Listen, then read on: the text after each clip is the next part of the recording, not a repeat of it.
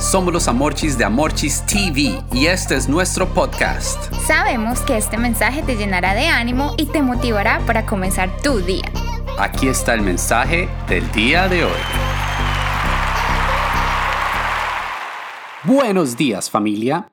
Al podcast del día de hoy lo hemos llamado Rápido, lento, lento. Familia, todas las parejas, bien sean novios o casados, tienen discusiones. La mayoría de ellas producto de pequeñas diferencias en la forma de pensar o actuar ante alguna situación. Y esto es completamente normal, pues estamos conociéndonos y amoldándonos a la otra persona. En nuestro caso personal, cuando hemos discutido por alguna cosa, terminamos entendiendo que la causa principal de los problemas fue por no haberse tomado el tiempo suficiente de escuchar bien a la otra persona, sino de responder lo primero que se le viene a uno a la cabeza. Es cierto, Amorchis. Esto sucede muchísimo y déjame decirte que no solo en las parejas, sino también entre padres e hijos, familiares, compañeros de trabajo y hasta con personas desconocidas. Lo que pasa es que estamos haciendo lo contrario a lo que dice el versículo de hoy. Veamos de qué manera.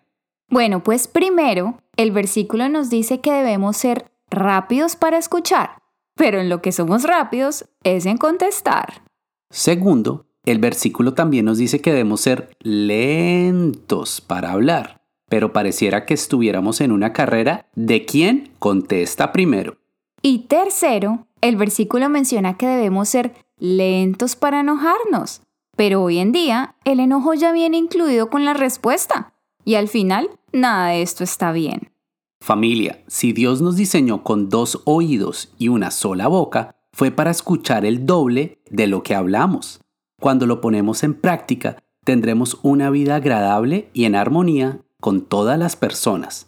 Así que es necesario que nos enfoquemos en escuchar, comprender y pensar qué dijo la otra persona. Tengamos en cuenta que si no escuchamos a los demás, mucho menos escucharemos a Dios. Así es, Amorchis. Así que después de escuchar a la persona y de tener un tiempo para analizar lo que dijo, ahora sí, es hora de hablar. Si lo hacemos de este modo, la respuesta que daremos será más calmada, mejor hablada, sin groserías, sin sarcasmos o ironías. También evitaremos herir a los demás decir cosas feas o de las que nos podamos arrepentir. Finalmente, sin importar lo que nos digan o cuenten, evitaremos a toda costa el enojo y la ira, ya que estos sentimientos no solo afectan a quienes están a tu alrededor, sino que podrían llegar a afectar tu salud. Por eso, digamos juntos, hoy escucharé antes de hablar, y al pensar lo que me han dicho, sin enojo, voy a contestar.